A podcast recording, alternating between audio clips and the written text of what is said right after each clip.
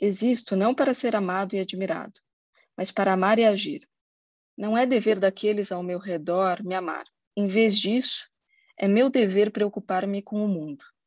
Essa é uma frase de Janusz Korczak, pedagogo judeu emblemático e inovador, precursor nas iniciativas em prol dos direitos da criança e do reconhecimento de sua autonomia. Nessa última jornada do podcast 5.8, discutimos várias facetas da educação judaica, os desafios de se educar sobre a Shoah, os dilemas das escolas judaicas, a importância dos movimentos juvenis e a relevância dos estudos acadêmicos para o judaísmo foram explorados aqui. Reflexão, questionamento, ação, transformação de si e do mundo.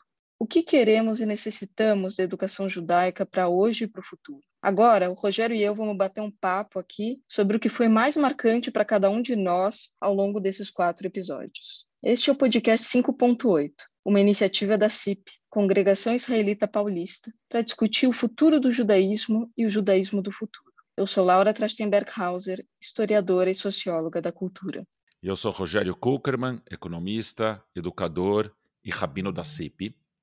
Hoje a gente encerra o nosso ciclo de episódios sobre educação judaica. Lembrando, a gente teve um primeiro episódio sobre educação em Shoah, um segundo episódio sobre escolas judaicas, o terceiro episódio foi sobre movimentos juvenis judaicos sionistas e o quarto episódio foi sobre estudos judaicos na academia.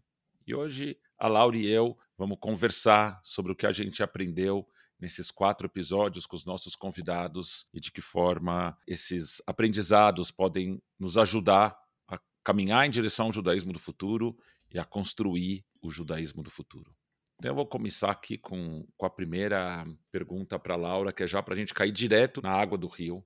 E pensando no tema sobre educação em Shoah, o tema da Shoah tem se tornado cada vez mais politizado, de alguma forma banalizado e impossibilitando que a gente aprenda as suas lições históricas. Trocas de acusações pelas redes sociais nas últimas semanas são só o exemplo mais recente desse problema. Laura, como você acha que a gente pode escapar dessa politização extrema em que a gente está hoje, para que a gente possa de fato aprender as lições da Shoah e trabalhar junto para o nunca mais. Eu acho, Rogério, que tem uma falta muito grande de conceitualização e de profundidade de debates, não só na questão da Shoah, mas em muitos outros temas. Ciência, por exemplo, é um outro tema que está sendo muito atacado, tem muito negacionismo, tem muito obscurantismo. Mas eu sempre senti que nas questões históricas e culturais, o negacionismo, o obscurantismo tinham mais terreno, que a gente fala em muito de conceitos um pouco abstratos mas esses conceitos abstratos têm fundamentos terrenos, né? Têm fundamentos muito concretos. Fascismo não é qualquer coisa, nazismo não é qualquer coisa. Existem conceitos históricos por trás e esses termos não podem ser utilizados politicamente ou quando a gente quer, porque a gente não gosta de tal político, então ele é um fascista ou nazista.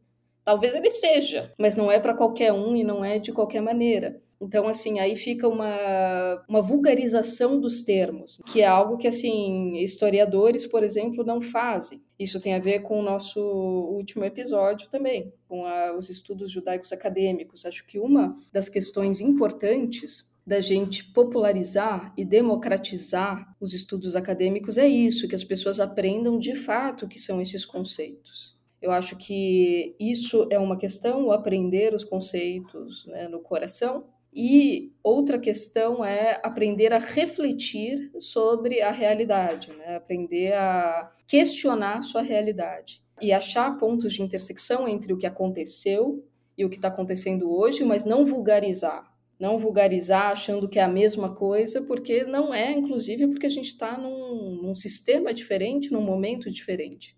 Mas eu fico pensando naquela assessora do Trump que disse na TV americana que nós temos fatos alternativos. Então, a gente vive numa época em que essa definição conceitual e até apresentação de evidência histórica vale muito pouco, porque eu tenho fatos alternativos. Aquela piada que é não deixe os teus fatos atrapalharem a minha ótima interpretação. E eu acho que a gente está num momento bem difícil dessa conversa. Outro dia teve um, uma matéria interativa no site do New York Times eles falavam assim: se você tem um, um amigo que se recusa a tomar vacina, da Covid. Vamos ver como efetivo você é para convencer o teu amigo. E era daqueles negócios que ele dizia: o teu amigo diz isso, e aí tem quatro opções de como você responde. Teu amigo diz: não vou tomar vacina porque eu acho que tem um chip que a, o Bill Gates vai implantar em mim.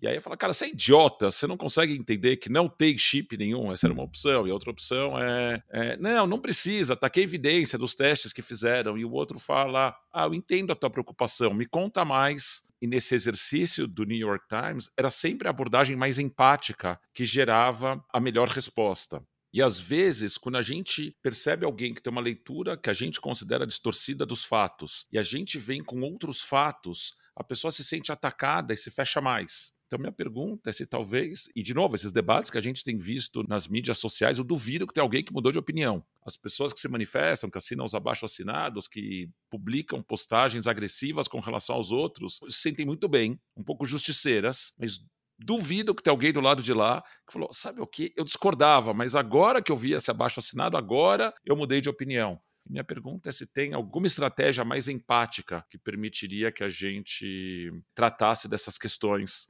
sem gerar tanto conflito?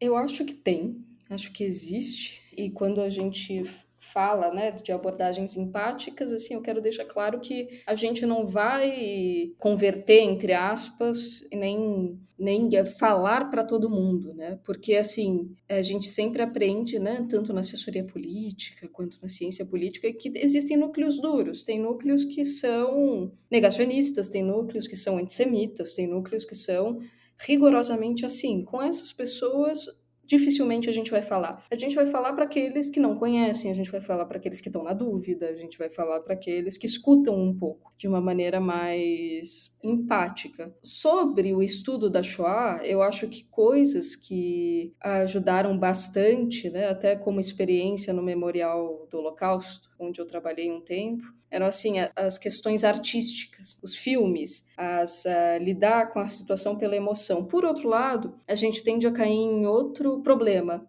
que é o da banalização e o da Shoah virar um catalisador de choro, né? As pessoas indo lá para chorar e para sofrer e para ver como aquilo é horrível. A gente sabe que é horrível, quando a gente tem o um mínimo de sensibilidade, a gente sabe que é horrível, mas a questão é como aprender de fato sobre a Shoah, podendo refletir sobre a realidade hoje, mas sem banalizar. Eu acho que, por exemplo, uma coisa que a gente vai perder em breve é a conversa com os sobreviventes. Mas, por exemplo, iniciativas como o Museu da Pessoa, da Karen Vorkman, eu acho que são super importantes, de gravar vídeos onde as pessoas contem com as próprias palavras o que aconteceu, o que é sua vida, e não só de sobreviventes do Holocausto, mas de é, pessoas de toda origem. Né? Eu acho que isso causa uma empatia muito grande, você olhar nos olhos da pessoa e escutar. Eu acho que essa talvez seja uma grande saída. E isso me leva a uma outra pergunta sobre esse tema, Rogério. Uma das maiores discussões no memorial era a partir de que idade seria saudável falar sobre esse assunto e como né? Eu lembro que minha mãe me traumatizou falando um pouco sobre isso muito cedo, né?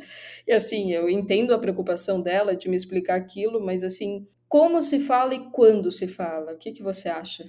Eu vou te contar aqui com os meus filhos, a gente falou desde muito cedo com livros infantis, com livros que não eram livros para chocar, eram livros que falavam de respeito às diferenças e depois que falavam de justos entre as nações, de pessoas que ajudavam, mas que tinham no background as histórias da Shoah. Eu quero trazer uma, uma outra referência, em parte, como resposta a isso. Eu tenho sido muito crítico em algumas situações com relação à educação judaica nas escolas, quando a gente trata das festas judaicas. A gente tem uma sequência de pelo menos três festas judaicas: Hanukkah, Purim e Pesach, em que tem a, a piada que eu falei em algum episódio, que é tentaram nos matar, não conseguiram, agora vamos comer, beber e festejar. Mas essa ideia do tentaram nos matar é muito forte. E a gente ensina isso para crianças pequenas. Eu lembro de eu conversando como educadora, quando meu filho tinha dois anos, eu perguntando por que quando a gente fala da festa de Purim, a gente não lê os dois últimos episódios que falam do massacre que os judeus cometeram contra os persas. Falaram, não, Rogério, mas teu filho tem dois anos, seria traumático. Eu falei, e a história do Aman planejar a morte dos judeus, meu filho mal entende que ele é judeu. Ele já sabe que em algum lugar do passado tinha um sujeito que planejou matar todos os judeus. Você acha que isso não está definindo, em parte, a identidade dele? Então eu acho que a gente, na educação judaica, a gente precisa tomar muito cuidado sobre em que idade a gente ensina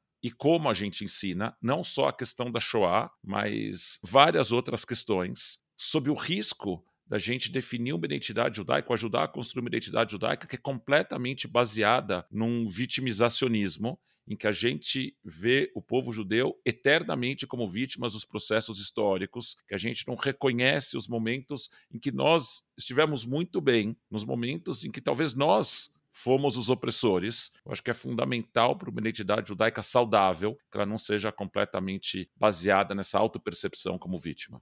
Eu concordo plenamente e acho que essa seria uma grande função da escola judaica, que eu não sei se está acontecendo, sinceramente. Sinceramente, eu ainda ouço dos jovens muito discurso, um discurso vitimista e um discurso ignorante, principalmente. Tão ruim quanto. Né, de falta de profundidade. Acho que talvez isso tenha a ver com um ponto que você colocou em alguns episódios da falta de formação para professores específica, né, para estudos judaicos, de uma maneira mais ampla e profunda. E uma coisa que me incomoda muito na questão das escolas judaicas é justamente a questão da falta de diversidade nelas, a questão da falta de convivialidade com outros grupos e outros problemas sociais que vão além da nossa bolha. E eu sei que isso não é um problema só das escolas judaicas. Qualquer escola, colégio particular é um pouco isso, mas eu acho que a escola judaica, por ser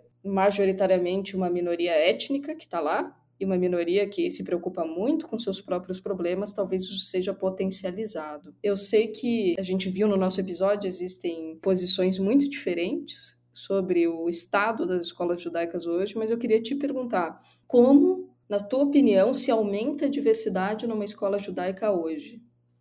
Acho que essa é uma excelente pergunta. Deixa eu só dizer que, com relação à diversidade, eu tenho um pouco uma sensação ambígua, porque, de um lado, eu concordo com você que tem uma origem étnico-religiosa comum, mas as escolas judaicas, na sua grande maioria, apresentam uma diversidade socioeconômica muito maior que outras escolas particulares, porque a comunidade judaica é muito generosa na concessão de bolsas. Isso faz com que os alunos das escolas judaicas convivam também com alunos que não são todos, nem todos poderiam estar lá se não recebessem a bolsa. Isso gera uma, uma diversidade socioeconômica maior. Ao mesmo tempo, tem outras dimensões em que as perspectivas são todas muito monolíticas. No episódio, a gente conversou sobre duas escolas, o Sholem e o Oswaldo Aranha, que tinham nos seus projetos, projetos pedagógicos mais abertos, mais em diálogo com a dimensão não judaica, e que por isso mesmo atraíam uma quantidade significativa de alunos não judeus, e que acabaram fechando a porta, os dois, por questões econômicas existe uma grande questão, não, um grande debate na comunidade judaica, no mundo educacional judaico, sobre o que leva os pais a matricularem seus filhos na escola judaica. Se eles querem uma escola judaica onde o judaísmo esteja no centro do processo do projeto pedagógico, ou se eles querem uma escola de judeus onde seus filhos possam conviver com outras crianças judias. Essa é uma questão central. Eu sempre brinco que, de algum jeito, quando as escolas judaicas começaram a perder a excelência acadêmica que tiveram nas décadas de 70 e 80, os pais que tinham essa dimensão acadêmica como mais presente começaram a tirar seus filhos das escolas judaicas e quem acabou ficando eram as famílias que não queriam muito desse diálogo, tá? que queriam um ensino judaico mais tradicional. E aí as escolas vão ficando cada vez mais tradicionais e cada vez mais pais vão tirando da escola judaica. E a gente chega hoje num momento em que a grande maioria, né, em São Paulo a gente teve o Pérez que fechou, a gente teve o, o Sholem Aleichem, a gente teve o Oswaldo Aranha, no Rio a gente teve que o Liedger se juntou com o Max, o Liesing se juntou com o Sholem Aleichem do Rio. E a diversidade de projetos pedagógicos vai definhando na educação judaica e vão atendendo, né, os projetos pedagógicos que ficam vão atendendo um segmento cada vez mais reduzido da comunidade judaica. E é um meio que uma self-fulfilling prophecy, uma, uma profecia que se autorrealiza porque os projetos vão ficando cada vez mais estreitos e conseguem endereçar um segmento cada vez mais estreito da comunidade. E aí a questão do número de alunos vai diminuindo. E eu acho que é uma questão bastante séria que a comunidade, se a educação judaica em escolas judaicas for uma, uma questão central para a comunidade, a comunidade precisa se enfrentar essa questão e se perguntar qual é a melhor forma? Se a melhor forma é ter uma escola que seja grande, mas tem só um projeto pedagógico, ou se, respeitando a diversidade da comunidade, ter diversas escolas com diversas abordagens seria uma forma melhor de atender essa questão. Você, Laura, o que você acha disso tudo?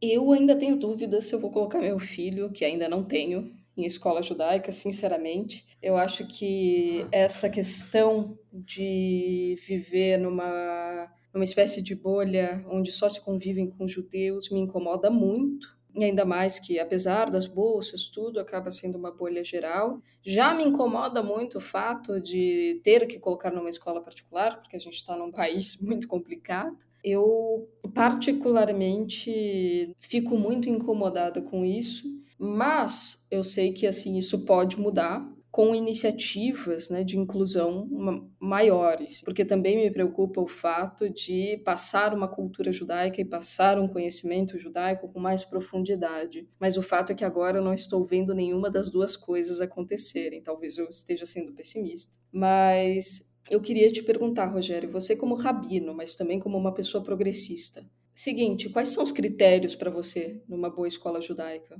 Qual é uma escola judaica que você ilusoriamente criaria e colocaria seus filhos assim com orgulho? Primeiro, seria uma escola judaica em que o projeto judaico, o projeto pedagógico judaico fosse explicitamente formulado e afirmado para as famílias, ninguém tivesse dúvida de o que essa escola representa do ponto de vista judaico. Essa é a primeira dimensão. A segunda dimensão é que fosse uma escola plural, que reconhecesse que o judaísmo é composto de diversas vozes e que todas essas vozes precisam estar representadas não só no corpo discente, não só entre os alunos, mas também entre os professores. E, idealmente, que trouxesse essa diversidade de opiniões à tona, permitisse que essas, essa diversidade de opiniões debatesse entre si. Uma terceira característica é um, uma escola judaica que coloca o texto judaico no centro do projeto e que a gente encontrasse não professores falando sobre o que o Talmud diz, o que a Torá diz, o que o Midrash diz, mas que a gente sentasse e lesse no texto e permitisse que os alunos desenvolvessem a competência para se tornarem protagonistas da sua vida judaica. Tá certo? Que eles tivessem a competência de entrar na biblioteca judaica, ter familiaridade com esses textos e pudessem estabelecer as suas próprias, as suas próprias conclusões. Quarto, um projeto pedagógico que não usasse do judaísmo como muro para nos separar do mundo, mas que usasse o judaísmo como lente através do qual a gente interage com o mundo. Então, para mim é fundamental que toda escola judaica esteja profundamente envolvida em construir pontes. E na medida em que essas pontes sejam construídas, essa bolha da qual você fala, Laura, é um pouco estourada, porque através de parcerias, mesmo que na escola judaica seja uma escola que os alunos sejam majoritariamente judeus, através das parcerias, você coloca os alunos em contato em projetos na qual nem todo mundo é judeu e você obrigatoriamente precisa encontrar essa diversidade natural da sociedade brasileira. Então, essas são quatro características que para mim são fundamentais nas escolas judaicas, que as melhores escolas judaicas pluralistas dos Estados Unidos apresentam. Não estou sonhando com nenhum projeto que não foi tentado em lugar nenhum do mundo, mas que eu ainda estou para encontrar aqui aqui pensando sobre essa questão que eu acho que foi um ponto que você trouxe bastante nessa fala, do protagonismo e da reflexão do próprio aluno. Eu acho que é uma das coisas mais importantes que a gente tenta implementar com dificuldade, não apenas na escola judaica, mas acho que em todas as escolas de ponta. Me lembra, me traz o nosso episódio sobre movimentos juvenis, em que a gente falou muito sobre a questão do protagonismo de uma educação transformadora. A Camila Crespim até falou de se importar com questões que estão fora do nosso ciclo social, e isso acho super difícil, furar a nossa própria bolha social e o que a gente fala nela. E essa transformação toda, tanto na questão judaica, dos jovens se posicionarem sobre questões judaicas, mas também sociais, você vê ela acontecendo de fato? Eu vejo um pouco. Eu vejo um pouco. E, e, acho que tem diversidade entre os movimentos juvenis. Em, em, certa medida, acho bom que os movimentos juvenis tentam refletir essa pluralidade judaica, essa diversidade judaica. eu acho que, de forma diferente, os movimentos juvenis tentam sim interagir com a sociedade, alguns mais que outros. Duas coisas que me preocupam com relação aos movimentos juvenis. Uma é uma certa tendência a group thinking. Então, sempre me lembro uma visita que eu fiz a uma escola no Rio de Janeiro e o diretor chamou uma aluna, que ele sabia, né? não foi uma aluna ao acaso, uma aluna que ele sabia o que queria dizer, e falou: O que, que você acha de movimento juvenis? Aí a aluna falou assim: Sou contra. Aí ele falou, mas por que você é contra? Ela falou, ah, porque todo mundo pensa igual. Você vai no movimento A, todo mundo pensa de um jeito, vai no movimento B, todo mundo pensa de um jeito que é diferente, mas dentro do B todo mundo pensa igual. Você vai no movimento C, todo mundo pensa diferente, mas dentro do C todo mundo pensa, pensa igual. E eu acho que é uma certa caricatura, porque a realidade não é também tão sombria, mas acho que é um risco que os movimentos juvenis correm, que é uma certa pasteurização das opiniões. E se você não concorda com a gente, então a porta da rua é o teu caminho. Então, essa é uma primeira preocupação que eu tenho. Como é que a gente garante a diversidade, não só entre os movimentos juvenis, mas também dentro dos movimentos juvenis, sem perder, de outro lado, a dimensão ideológica que todos os movimentos têm e que é importante que tenham. Então, como garantir, dada essa dimensão ideológica, que também exista espaço para o livre pensar?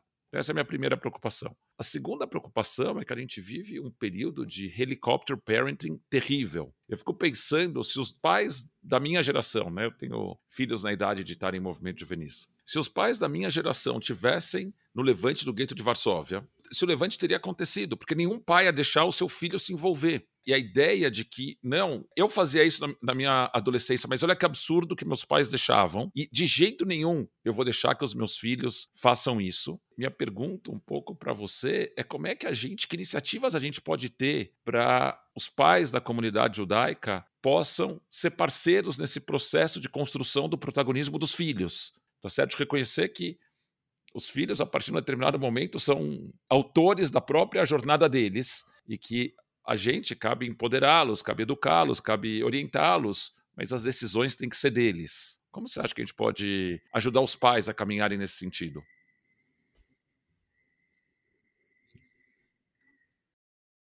culturais, tem questões sociais. Por exemplo, a gente mora num país que é perigoso, então existe um cuidado dos pais que é muito maior que em outros países, né? Israel, os filhos dos meus amigos vão a pé e voltam a pé da escola, enfim, pegam transporte público numa idade muito muito menor que aqui. Então assim, tem várias questões aí, mas eu acho que primeiro ajudando os pais a perceberem que os filhos vão pensar de maneira diferente deles, é até uma questão geracional. Me preocuparia se não pensassem assim que as coisas evoluem. E para isso, um bom rabino para conversar poderia ser uma boa, né, para refletir, para conversar. E muita análise, muita terapia, e acho que assim essa vivência em comunidade, se a comunidade conseguisse acolher esses dilemas e os pais conseguissem ver essa, essa paisagem maior, eu acho que ajudaria muito, mas penso que é uma questão mais profunda. E acho que principalmente os filhos se rebelarem. Eu acho que cabe aos jovens se rebelarem, assim, e irem contra esse paternalismo exacerbado. Se fosse pela minha mãe, eu estava em casa até hoje, eu tenho certeza. Desde que os meus filhos não façam, não seja um desses que você quer encorajar, se rebelar e sair de casa, beleza. Os filhos dos outros, eu acho ótimo, sou até parceiro, posso ser esse rabino que dá essa orientação. Os meus filhos que fiquem debaixo da minha saia, eu não uso saia, mas que fiquem aqui pertinho de mim. E a gente encerrou essa série falando sobre estudos judaicos na academia. E a gente vem aqui conversando sobre o judaísmo do futuro. E de algum jeito, nesses nossos episódios sobre educação judaica, a gente sempre resvala nessa questão da capacitação dos educadores. E a academia pode ter um papel importante nesse processo de capacitação dos nossos profissionais de educação judaica, profissionais e militantes da educação judaica. Como você viu da conversa que a gente teve com a, a Mônica e com a Suzana, que a gente está nesse aspecto, desse envolvimento da academia nesse processo de capacitação comunitária? Eu acho que existe um, um problema grande, que eu acho que a, que a Suzana trouxe e a Mônica endossou, que é assim a falta de base que não só os educadores, mas as pessoas em geral veem. Né? Então, assim, não é um curso de poucas semanas que vai resolver essa questão. Porque por que, que a academia poderia ajudar os estudos judaicos fora da academia? Eu vejo muito pela profundidade, pelo primeiro ponto que a gente falou nesse episódio, conceitos sólidos, a gente entender de fato os temas que a gente está falando e assim a gente se defende melhor, mas também reflete melhor, mas também refuta melhor, a gente contextualiza melhor. E sem uma certa base, principalmente para os educadores, isso não acontece, por isso que a Suzana falou, bom, talvez incentivar as pessoas a fazerem essa graduação, as pessoas a fazerem, os educadores a fazerem uma pós-graduação, né, numa instituição de ponta, porque um cursinho não funciona. Eu acho que assim, eu sempre digo para as pessoas, leiam o que vocês puderem. Tenha um tempo de leitura diária, tenha um tempo de aprofundamento diário para os temas que interessam, porque eu vejo, não só nos educadores, uma falta de profundidade muito grande, muito, muito grande para tratar vários temas judaicos. Mas, assim, para que isso aconteça também, eu acho que esse é um ponto que eu acho que a gente teria que trabalhar muito com a academia, é a democratização do saber acadêmico, porque o saber acadêmico fica lá, fica lá naquele grupo. A linguagem é difícil, os textos são difíceis, as palestras dos historiadores e acadêmicos às vezes são maçantes. Então, assim, como que se democratiza isso? E eu vejo as universidades de fora, por exemplo, as universidades americanas, as universidades israelenses, fazendo isso melhor, um pouco melhor, pelo menos, sabendo explicar o que eles fazem de uma maneira mais fácil, né, mais acessível. Assim, é, você vê algumas universidades americanas disponibilizando cursos para iniciantes online gratuitos, por exemplo. Isso é uma iniciativa boa.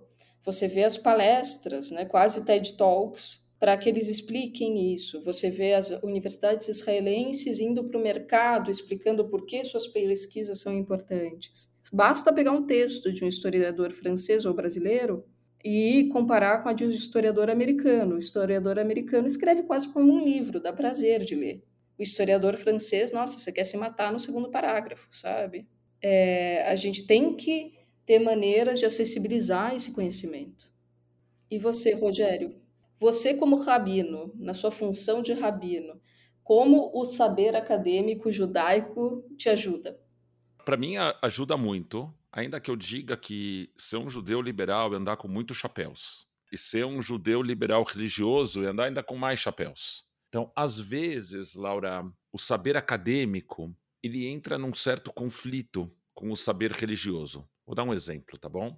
Vamos pegar os dois primeiros capítulos da Torá. Para quem nunca se deu conta disso, vai lá, volta na Torá, vê, lê os, os capítulos Gênesis 1 e 2, e você vai perceber que o homem foi criado duas vezes. O ser humano foi criado duas vezes. No, no primeiro capítulo, o ser humano é criado masculino e feminino, a imagem de Deus. No capítulo 1, não, não tem nenhuma menção à terra, ao ser humano ser criado da terra. No capítulo 2, o ser humano é criado a partir da terra, só homem, e aí a mulher é criada como um, um apêndice das costelas desse primeiro homem. Não tem menção a ser criado a imagem divina. São duas histórias diferentes da criação do primeiro ser humano. Na dimensão acadêmica, eu vou falar claramente: tem duas escolas, dois redatores diferentes que escreveram essas passagens. Que em algum momento um editor colocou essas peças juntas. É isso que diz a hipótese documental do estudo acadêmico da Torá. E o meu lado acadêmico completamente aceita isso. Mas o meu lado religioso diz: eu começar a encarar a Torá como esse patchwork, né, essa colcha de retalhos de vários autores, ela de alguma forma perde o significado religioso. Então, quando eu estou lendo esse documento numa perspectiva acadêmica, é como se tivesse ligado uma parte do meu cérebro. E quando eu estou lendo esse documento numa perspectiva religiosa, eu estou procurando entender o que esse texto pode falar para mim hoje. E talvez falar de duas histórias da criação vai me ajudar a perceber como, para todos os fatos da história, tem múltiplas narrativas. O que eu estou tentando entender é qual o significado religioso disso. Do mesmo jeito, se a gente for falar da criação em seis dias, o meu lado acadêmico vai falar o mundo foi criado num processo que levou bilhões de anos. E quando eu, eu leio a Torá no meu lado religioso, eu não estou procurando ciência. Não vou procurar ciência na Torá, mas eu quero entender o que, que essa narrativa judaica da criação do universo em seis dias, o que, que ela me ensina. Essa narrativa de seis dias, o objetivo dela, né, não sei se ela tem um objetivo, mas talvez o que ela me ensine é eu perceber o lugar do ser humano nesse processo de criação que nem tudo depende da gente. O mundo estaria muito bem, obrigado, sem esses últimos minutos da criação em que Deus criou o ser humano. Talvez me ajude a ter uma certa perspectiva de respeito pelo resto desse processo de criação, que nem tudo depende do ser humano. Em, outras situações, a abordagem acadêmica me ajuda muito. Por exemplo, tem um acadêmico da área de Bíblia nos Estados Unidos chamado Robert Alter.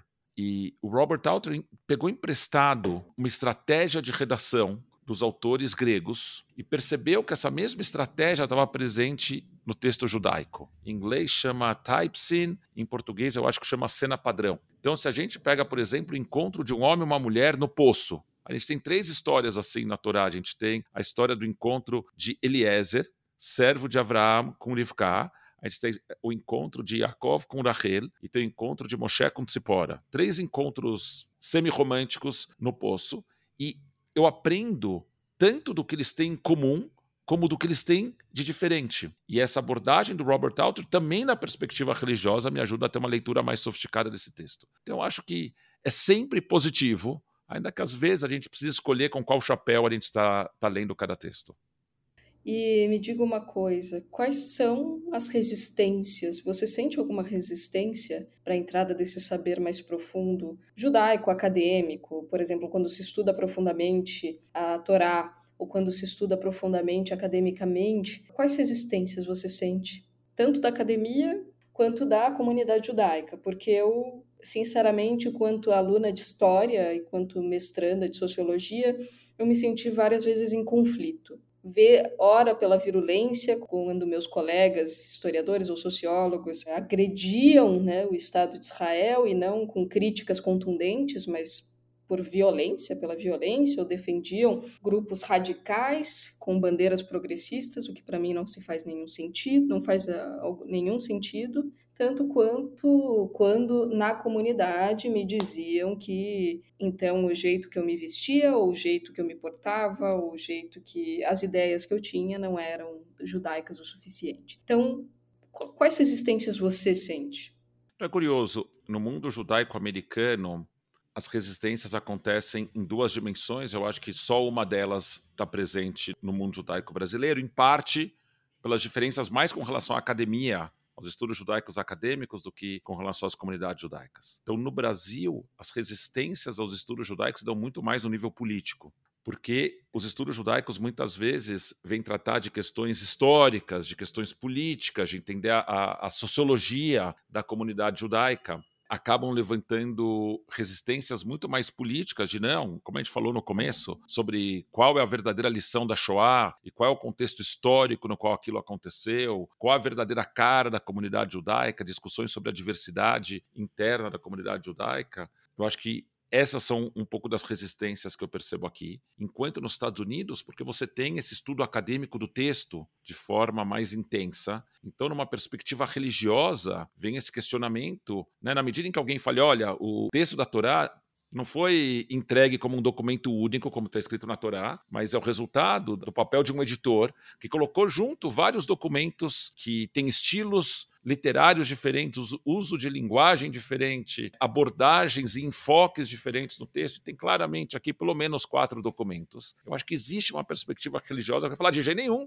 Está escrito na Torá que Deus entregou esse documento completo. Como você ousa questionar, ou quando alguém fizer uma afirmação parecida com essa com relação ao Talmud, ou quando alguém falar que o Zohar tem muito em comum com o misticismo católico da mesma época, então aí levantam mais resistências religiosas. Eu ainda não vejo, não vejo esse tipo de trabalho tão presente ainda que a Suzana, com quem a gente conversou, é alguém que essa é a área de pesquisa dela, área de Torá, mas eu não vejo essa resistência religiosa tão presente aqui. Eu acho que o que você fala dessa crítica que tem da academia com relação ao Estado de Israel, eu acho que a gente vive numa sociedade cada vez mais preconceituosa e que, apesar do fácil acesso à informação, cada vez mais estabelece as suas opiniões baseado numa análise superficial dos fatos. E eu acho que isso é verdadeiro ao longo de todo o espectro político. E para quem quer encontrar motivos para criticar o Estado de Israel, sempre vai encontrar uma narrativa superficial que lhe dá argumentos.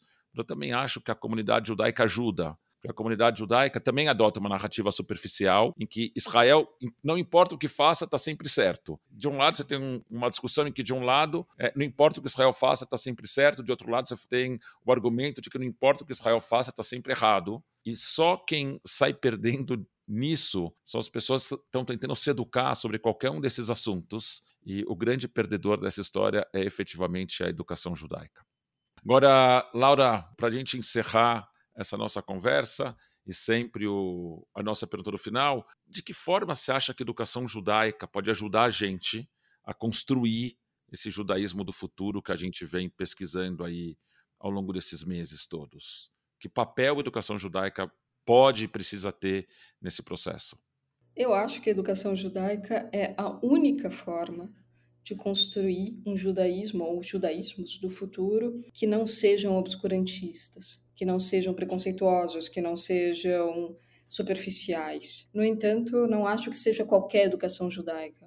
Eu acho que é uma educação judaica que coloque os indivíduos como protagonistas de suas ações, que não coloque só como receptor de conteúdos, mas que saibam refletir, que saibam agir de acordo com as suas ideias. E acho que tem que ser uma educação que seja diversa, no sentido de pontos de vista judaicos, e profunda, que não seja superficial, que não seja preguiçosa intelectualmente. Eu acho que só assim a gente vai construir um futuro melhor, e só assim a gente vai se transformar se mantendo essencial, mantendo a nossa essência. Eu acho que ela é a base disso. Aliás, eu acho que educação é a base de um futuro melhor, não só no judaísmo, mas em tudo, em tudo, tudo, tudo. E isso passa também pela democratização do conhecimento.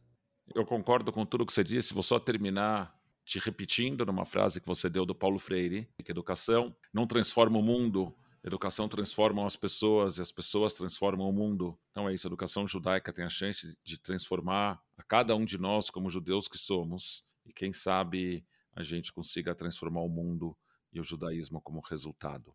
Vamos para as dicas culturais? Vamos, bora. Eu tive dificuldade de pensar numa dica cultural, porque para mim minha educação judaica sempre passou mais por pessoas.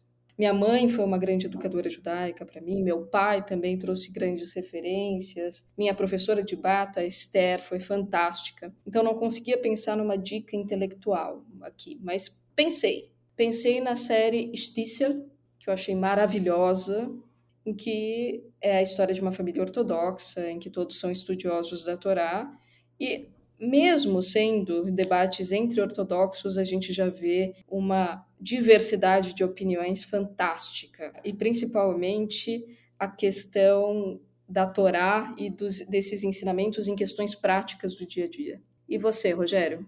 Bom, primeiro deixa eu falar da tua. Laura, a gente vai fazer um episódio só sobre Stissel, porque tenho muitas críticas a Stissel. A gente só dá como dica cultural extra no Tikkun de Shavuot da CIP, a gente teve a Marina Costin, veio conversar sobre, sobre Stissel. Procura no site da CIP, cip.org.br barra.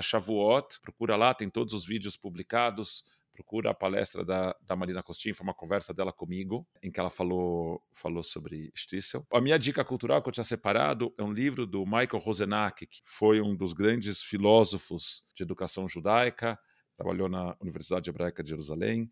Ele tem um livro que chama Covenant and Community, Pacto e Comunidade, que são seis ensaios sobre a vida judaica contemporânea e educação judaica. Então fica aqui a dica para a gente pensar num filósofo de educação, o que ele tem a dizer sobre o futuro judaico e sobre a educação judaica.